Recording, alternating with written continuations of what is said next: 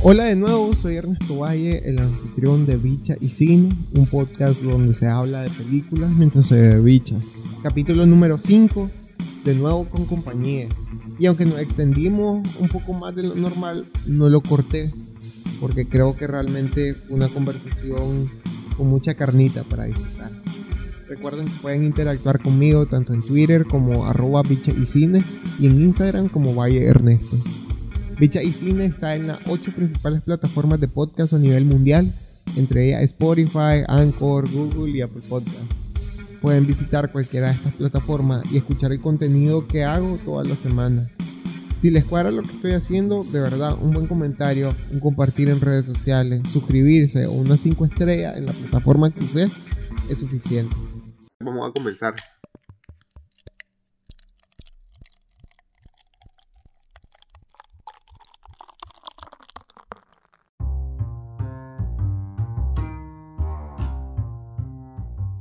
Ok, la película de la que vamos a hablar esta semana es Retrato de una mujer en llamas, que fue una solicitud que tuve en los mensajes de Instagram, que bastantes me, lo habían mencionado, y es un drama de época dirigido y escrito por la cineasta francesa Céline Sciamma, supongo. Eh, y nada, la película trata de la historia de un romance entre dos chavalas, una de ellas es pintora y la otra una maje que acaba de salir de un convento y están arreglando pues el matrimonio de esta última. Para consumarlo necesitan el retrato que va a ser pintado. Este es una edición especial porque me acompaña Moisés. Gracias, gracias, Tito. Yo alegre que me invites, no, no. Ah, estoy súper contento de que, de que te hayas sumado pues, al podcast porque después de que trabajamos en el mismo edificio, como reconfirmé como esa, esas intenciones que vos tenías, no solo de ver películas, sino pues de hacer cine en algún, en algún momento. Que dicho sea de paso, aquel cortometraje que vos hiciste, que ahí me disculpas, pero voy a compartirlo cuando esté haciendo el promo de, del podcast, me sigue pareciendo que es una idea bestial. ¿Qué te pareció Retrato de una mujer en llamas? Mira, me sorprendió muchísimo. Yo le tenía muchas ganas a la película desde hacía rato. Eh, por eso cuando me la propusiste fue dale. Y la verdad es que, eh, mira, como que cae, yo pensaba que iba a ser una película, eh, pues digamos que con las mismas convenciones de las películas de pintores que podría caer ahí, que hay varias que tienen como varios eh, lugares que caen como en lugares comunes, pero la verdad es que aunque el principio eh, sí tiene como la trama, vos ya la dijiste, no es tan complicada. Eh, invitan a una chavala que pinte a otra, que se va a casar, y en medio de eso hay un romance. Ok, pero creo que el lenguaje cinematográfico con que se aborda la película y cómo se usa el lenguaje cinematográfico para hablarnos de los personajes es como eh, es súper rico, la verdad. Sí. Y súper disfrutable la película, o sea, tiene un ritmo, eh, son dos horas y las dos horas se sienten bastante, o sea, no se sienten, la verdad. No se sienten, creo que las actuaciones están bastante bastante, bastante, bien llevadas. Sí. Pero me voy a destapar la mía también, espérate. Correcto. Eh, nada, fíjate que a mí en lo personal, eh, igual yo, desde que me la habían recomendado, obviamente leí como un montón sobre, sobre la película previo. Yo lo primero que, que esperé, digamos, cuando, cuando supe pues que era una producción francesa. Yo la verdad tenía, tenía un poquito de, de, prejuicio porque pensé que iba a tenía ser... Tenía hueva. ¿Ah? Tenía hueva. Sí, Sophie, pues. O sea, pensé, pensé que iba a ser como una película como muy New Age, ahí como, como muy, muy experimental y muy eh, Nouvelle Vague, que, que, es como lo típico que uno espera, ¿no? Del cine francés, pues, como, eh, esas cuestiones como más, que no terminas de entender, como, como, no sé, como Gaspar Noé, pues, por ejemplo, que Ah, cada vez, cada vez que voy a ver una película de Gaspar Noé, yo ya sé que no espero, digamos, comprenderlo al bolsazo, pues. Entonces, tenía como toda esa onda. Y cuando al final veo, me la volé, loco, me la volé en, en- el retiro, eh, estando en, en, apoyo, en la laguna de apoyo una noche y, y, más, o sea, me pareció una película demasiado linda y yo siento que linda, digamos, no le hace justicia como a, a lo que a lo que realmente es, tanto en historia como, como en fotografía, pero pero sí me parece que es una historia bien cerradita, pues, y no solo cerradita, sino, sino que habla mucho desde el lugar en el que está hecho, pues. Estuve leyendo que la directora y, y la magia que interpretan, que interpreta a, a Eloís son Ujú. pareja y, y uno puede decir como, ah, sí, eso, eso, ¿qué importa? Más sí importa, pues, porque primero, no solo es que una película sobre amor lésbico eh, dirigido por una directora lesbiana, sino que también está actuado por, una actriz lesbiana, pues. Entonces al final es como todo un tema reivindicativo, si se quiere, eh, sobre, sobre, sobre este tema de la identidad, pues que al final, eh, obviamente, pues una película que está ambientada en, en el siglo XVIII y demás, eh, propia de su tiempo, digamos, sin embargo que es muy importante recalcar que haya sido hecha hoy en día es por, por todo lo que ha representado. Y ojo, fíjate que eso me, me, me llamó la atención como el estilo de pensamiento, que justamente eh, Adele Handel, supongo que se llama así, eh, fue de las más que se levantó en, en, los premios César cuando le dieron el, el, premio a mejor película, mejor directora a Polanski. Pues entonces, Ya. siento que es como. Sí, siento que es como, como una película que ha sido como. un- un- una película y un crew que ha sido como muy consecuente con todo esto, pues. Sí, Entonces, eso No. me llamó mucho la atención, pues.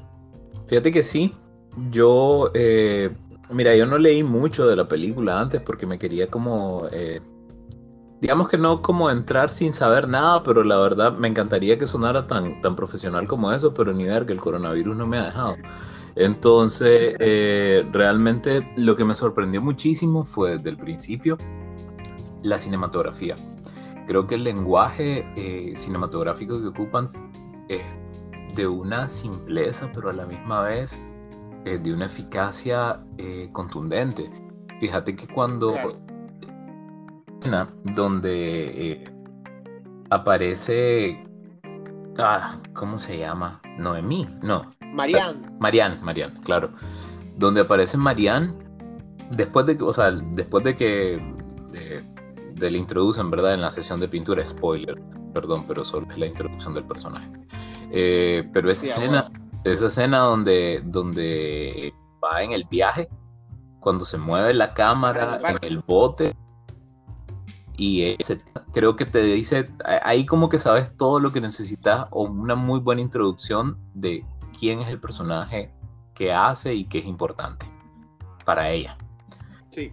Y a partir de ahí, la composición de imagen es una película absolutamente preciosista. La ley de tercios se cumple como, o sea, decime una, yo creo que no hay una sola, una, un- un- una sola escena donde no hay una ley de tercios casi perfecta. pues.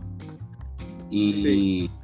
y también creo que todo el tema de cómo ocupar ese lenguaje haciéndolo en secuencias que, bueno, primero que reivindiquen, bueno, primero que son copias casi en iluminación de, de cuadros pre-romanticistas casi, con esa patina. Sí, eso, Ajá, sí, sí, tiene como esa patina, ¿no? eso te iba a decir.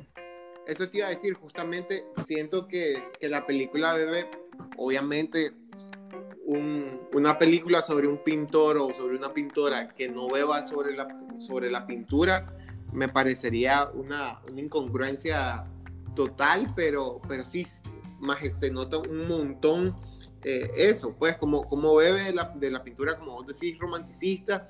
Eh, y fíjate que a mí, sinceramente, una de las cosas, yo sé que me voy a medio adelantar, pero una de, de las preguntas que más luego te voy a hacer, para mí la respondo con este, este plano en el que van las tres majes caminando en el alba y solo, sí. y solo se ve su silueta, es una belleza. O sea, fuck, Creo que solo algo medianamente similar, o sea, con la fuerza, con, con el trazado de colores y demás, solo lo he visto más en Roger Dickens y en Néstor Almendro. Pues como esa, esa sensibilidad para desarrollar una imagen así, eh, cuesta mucho encontrarlo, pues. Y algo que creo que también hay, que destacar es que la fotografía eh, la hizo una mujer, pues, que es Clary, Clear Mayton, Claire Maton, no sé. mi francés, vos sabes que es, bastante perfecto, pues. no, es puro, es de, es de, una pureza, es de una pureza que no es para nuestros oídos, yo lo sé, igual que el mío. obviamente, obviamente. Entonces, más eh, Sí, nada, creo, creo que es válido, es válido pensarlo, pues, como, como y, rescatar, pues, vuelvo, vuelvo sobre lo mismo, pues, me llama mucho la atención que esta es una película eminentemente femenina y sobre, eh, sobre la fémina, pues, digamos. Yo creo que sobre eso creo que sobre eso hay que, eh, pues, rescatar también, no rescatar, pues, pero abundando sobre eso hay que entender cómo la estructura de la película, ¿no? Eh, no sé qué tanto nos metemos en spoilers aquí, ¿se puede o no se puede? ¿Cuál es la regla? Em, la regla es que puedes contar siempre y cuando... Ya lo hayan visto en el trailer. Ajá. Bueno, a ver, entonces, digamos que el sentido del retrato, y esto no sé si sale en el trailer, pero pues creo que si no, no tendría sentido, ¿no? A ver, el, motivo del por cual van a pintar a la muchacha esta es porque la pintura es, digamos, el retrato que se le envía al posible marido. Eh, al, prospecto. Al prospecto, exactamente. Y entonces ahí dirá si le gusta o no le gusta al hombre. Pero entonces eh, esa es la, el, retrato es la moneda de cambio casi, pues, ¿me entendés? Como, como el, folleto, perdón, el brochure de la chavala. Y entonces oh. eh, hay un momento importante, o sea, el hecho de pensar de que esa era como la función de la pintura, ese tipo de comunicaciones. Hay un momento importante más adelante en la película en la que eh, eso se, se, eh, digamos que se le da un vuelco, que se cambia al utilizar la pintura como para documentar un suceso sumamente importante para uno de los personajes en la película, en la cual casi que te dan una bofetada y dicen, esto sí es importante, todo lo demás es pendejada, es como, como usar la pintura como una, como para como un documental. Ajá, exacto, como un documental, como digamos como una versión documental de qué es esto y qué es importante.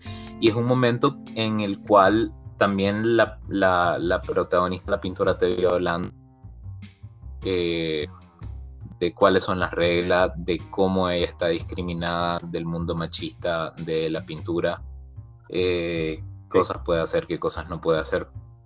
Creo que eh, incluso las motivaciones de los... Hay tres personajes principales y las, las motivaciones de los tres personajes van, em, digamos que se van llevando con un ritmo que parece lento, pero realmente cuando terminan las dos horas, lo que vos decías, ni, cuenta te diste, pues.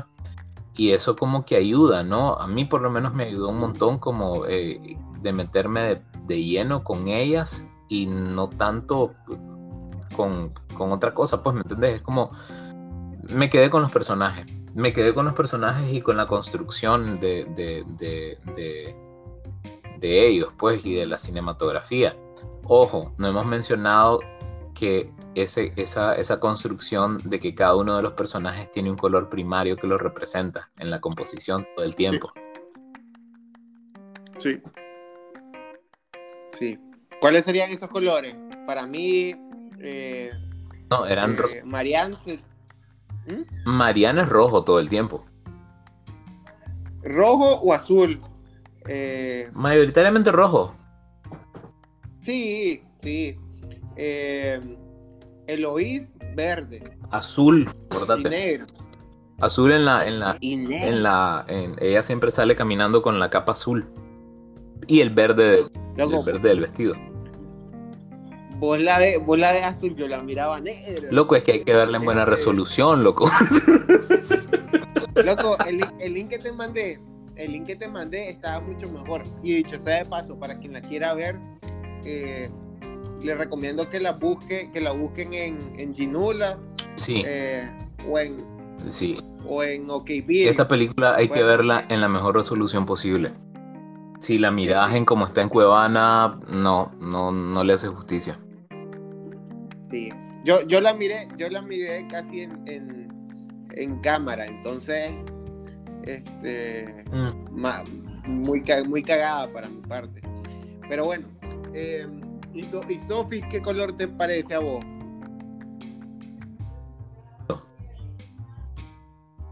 Sí, sí, sí, sí. Sí, sí, es, Eh. es como el más claro, sí. Huevo. Hay una Pues nada, toma, este- de hecho hay una toma en la que están las tres, que tienen como verde de fondo, y ahí, Sí. Igual como todo el tema de, de esa, esa sororidad pues que, que se entabla en buena parte de la película. ¿Ah? Sí, sí, exactamente, sí, sí. No, Toda la sororidad igual es como muy es muy femenina, pues. Vuel- Bueno, es que la sororidad es femenina, hijo, pero... No, pues sí, pues obviamente. pues, pero lo que me refiero es que yo siento que esta, a ver, ojo, no, no, yo no creo en, en- en obras que sean como específicas para un género, pero siento que No, es no, una no, película nada. como, como muy que obviamente va a identificar a las mujeres, digamos, pero siento que, que al final la va a identificar no solo porque sea un retrato de la feminidad, sino porque habla sobre temas muy femeninos eh, Bueno. bajo, bajo la perspectiva bajo la perspectiva del tiempo, pues, o sea, como lo que representaba, por ejemplo, un aborto hace, no sé, 200 años, o lo que eh, representa el amor lépico hace 200 años, que en algunos casos sigue siendo eh, vigente, pues, digamos. Eh, Nicaragua. Pues exacto. Esa película Exacto. podría ser el mismo, pues, la- varias cosas de las que suceden en esa película están pasando ahorita, ¿me entendés? Aquí. Exacto. Sí. sí. Y sobre todo, más, o sea, eh, sí, sí, de fijo, de fijo. O sea, es que iba a decir algo, pero iba a spoilearlo, entonces mejor no. Este... Moisés, Ajá. ¿qué es lo bueno de la película para vos? Eh, la composición de la película, las imágenes y la dirección. Está esa, el cálculo de las actuaciones junto con el montaje es tremendo. Me encantó. Sí, para mí, yo estoy de acuerdo, solo te agrego el guion. O sea, yo siento que un guion trabajado, pero mira, Sí. Estoy de acuerdo. bellísimo. Sí, sí, sí. O sea, incluso, incluso yo pensaba que estábamos viendo el clímax y mentira. O sea, los dos minutos, dos, tres minutos, tal vez me corregí ahí, que dura el final. Uf. Bueno, uno de los finales, porque hay dos. Eh, el último final me pareció bellísimo. O sea, yo dije, a la verga, no está pasando nada, pero está pasando todo. Pues. Sí. Sí, yo, yo, yo pensé lo mismo al principio. Fíjate, pensé que me sobraba. Pero bueno, ahí verán el final y se darán cuenta que no. Sí. Eh, ¿Qué es lo malo de la película para vos? Mira, ahorita no le encuentro. no le encuentro muchos errores a la película ahorita, la verdad. Eh, te voy a decir dos. Uno, que no la voy a poder ver en pantalla grande aquí. Y dos. Cagada que el cine no trae. Sí, no, y ahí. eh, Parasite la trajeron por los Oscars, y no olvídate. Eh, La siguen, dicho sea, dicho sea de paso, la siguen todavía eh, pasando. A la puchica, imagínate. Sí. Eh, lo malo, eh, no sé si esto es malo, eh, siento de que podrían sobrarle 15 minutos, tal vez. Sí, fácil, fácil. Pero igual está tan bien llevado, creo, el tema del guion y el ritmo de la película que no sé, pues. Y no me voy a poner así como exquisito que tiene los 20 finales del Señor de los Anillos, pero no, pues. Tiene dos. Tiene dos. Quizás el primero era suficiente, o eso pensás hasta que la terminas de ver, así que aguántense. Sí. Mira, yo creo lo único malo que yo le veo a la película es que algo muy personal, ¿verdad? Eh, yo siento que siendo una película como tan femenina, lo único que me sobra a mí es cuando eh, una de las primeras escenas que sale un maje ahí, literal, que, o sea, siento que había tanta presencia femenina que ese primer momento en el que eh, el maje le va a indicar como a dónde tiene que ir a Marianne, que yo dije como, ña, ña, como, le, quitar, quitarle eso y ya tenés minuto y medio más que quitar para que esté. O sea, la película, nótense, la película es tan buena que este maje tuvo que buscárselo, pero lo más rebuscado para decir qué es lo que no te gustó. No fregues vos. Es mínimo. O sea, es que, es que sí. Me... Luego, lo siento, pero es que me parece, me parece una película demasiado buena. No, y ahí yo también la, yo también la pensé cuando me dijiste que era lo peor. Yo, puta, no sé, porque me encantó. Sí, o sea, ojo, eh, me pasa un poco con, con Retrato de una mujer en llama, un poco lo que me pasó con, con In the Mood for Love. Siento que una película tan buena que, que, que es peludo pensar en, en, en, que hay algo malo pues, en la película. Pero... Ahora, mira, con esto de que es una película muy femenina, a ver, obviamente es una película, eh, es una historia de dos mujeres, amor lésbico y todo, pero es que no, ni siquiera, no sé, a mí estas etiquetas como amor lésbico, amor heterosexual, amor, o sea, no sé, creo que, eh, que es una película de amor, es un drama, es una tragedia romántica. Sí. Sí. Es que, pues no sé, pues igual alguien me quiere tirar un zapatazo ahorita, no sé. Bah. No, y ahí, está bien. Ahora, ¿con qué secuencia te quedas? Mira, hay un cachimbo, pero creo que la que más disfruté precisamente porque es como un, pues como un detallito ahí en medio de toda la estructura. Eh, hay una que es que empieza como que si fuera una pintura en la que están las tres en la cocina y empiezan a entrar cada una en escena. Quedan como un segundo, se quedan detenidas, como que si fuera este cuadro costumbrista, pero después empiezan a interactuar y empiezan a ponerle movimiento. Y eso fue como darle vida a estos cuadros contemplativos sobre todo, y de hecho toda la película, pero eh, creo que es una, es una bonita metáfora de toda la película, que es como esta que le da vida a estas imágenes bellas eh, y Mm, casi eh, estériles de, de mucha de la pintura romántica, sobre todo esta esterilidad y esta complacencia con la que los hombres hacían las pinturas de las mujeres o retrataban a las mujeres. O sea, es como darle la vuelta a la tortilla completa. Esa secuencia me pareció preciosa. Claro. Mira, a mí me parecen dos escenas que yo digo que, qué cosa más bella. La primera, la que ya te había dicho, eh, la caminata de Ajá, los tres sí. majes eh, en, en, en este, en este alba que se ve. Y la otra que me parece bellísima, formidable casi, es el espejo donde Marianne se retrata. Ah, eh, que es, es sensualmente bestial. o sea, eh, hablamos, si nos, si nos ponemos como, como a tratar de definir qué es arte sensual y qué es porno, para mí ahí está arte sensual, bellísimo. sí. Pues. Eh, ¿Sabes, ¿Sabes que ahorita que, que, te estaba diciendo, ya me acordé que algo que no me gustó, pero algo muy, muy mío, muy de Masaya, y es que estos planos cuando, cuando salía Eloís eh, iluminada en la oscuridad, que ah, virgen, loco, pero virgen de estamos ya spoilers aquí, espérate. No, no, no, todavía no, no, sí, no, es, estoy... no, es, spoiler. Bueno, sí, pero fíjate que tenés razón, tenés razón. A mí tampoco me encantó esa parte. Sí, siento, siento que eh, esa parte estaba de más, por ejemplo, pero porque al final no lo entiendo, no entiendo si es que la estaban asustando. Creo que era simplemente como la, la...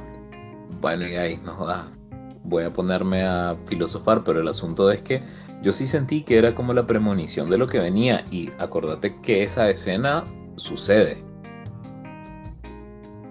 Sí, sí, sí, sí, a huevo. Y es como, bueno, no, no, podemos decir más, pues, pero, pero sí, eh, pero fíjate que curiosamente está fotografiada cada una de esas dos o tres ocasiones en las que sucede, eh, la fotografía cambia y te lo deja ver como esto es otra cosa, esto no es parte de la realidad. Esto es diferente, pues marca que es una cuestión diferente de lo que está sucediendo. Sí, sí, a huevo. A huevo. No, pues eso, entonces, Moisés, muchísimas gracias de nuevo por, por estar en Bicha No, ya aquí a la orden, gracias por invitarme.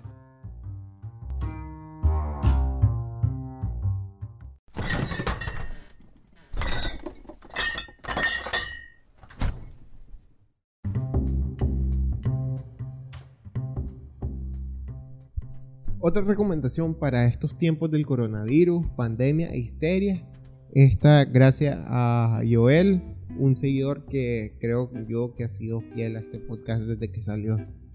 The Host o el huésped de Boon Joon-ho, el director de Parasite, que está disponible en Netflix.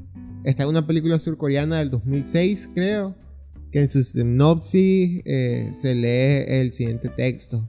Personal militar estadounidense arroja desechos químicos al río Han de Corea del Sur. Varios años más tarde, una criatura emerge de sus turbias aguas y ataca furiosamente a los residentes locales. Cuando la criatura secuestra a la hija de un comerciante, su familia decide salvarla. Si ustedes escuchan esta sinopsis, capaz no les vaya a llamar la atención, pero de verdad va a tratar un poco sobre el tema de si el contacto con este monstruo eh, transmite una enfermedad, lo cual nos viene muy bien pues para este momento.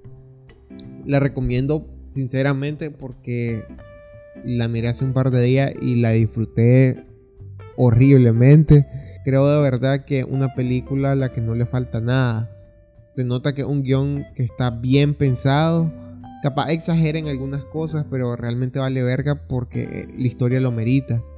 Y justo donde crees que va a jalar, te das cuenta que, no era por ahí. Pues un guion bien armado. Hay sorpresas, hay momentos tristes, hay momentos alegres. Yo me reí, me cagué del miedo y casi lloré en la película. Y era cuestión de segundos, pues, cambios radicales. Si algo creo que sabe hacer Bon Joon-ho es realmente crear atmósfera. Y te va a hacer pasar un muy buen rato viendo. Y nada, muchísimas gracias por escuchar este episodio. Gracias de nuevo a Moisés y a ustedes por escucharnos. Recuerden que estamos en los principales servicios de podcast que ustedes escuchen. Y si les cuadra lo que estamos haciendo, de verdad, un buen comentario, un compartir en redes sociales, suscribirse o cinco estrellas, yo se lo agradezco de antemano. Lávense las manos y échense un par de bichas y películas esta semana. Chao.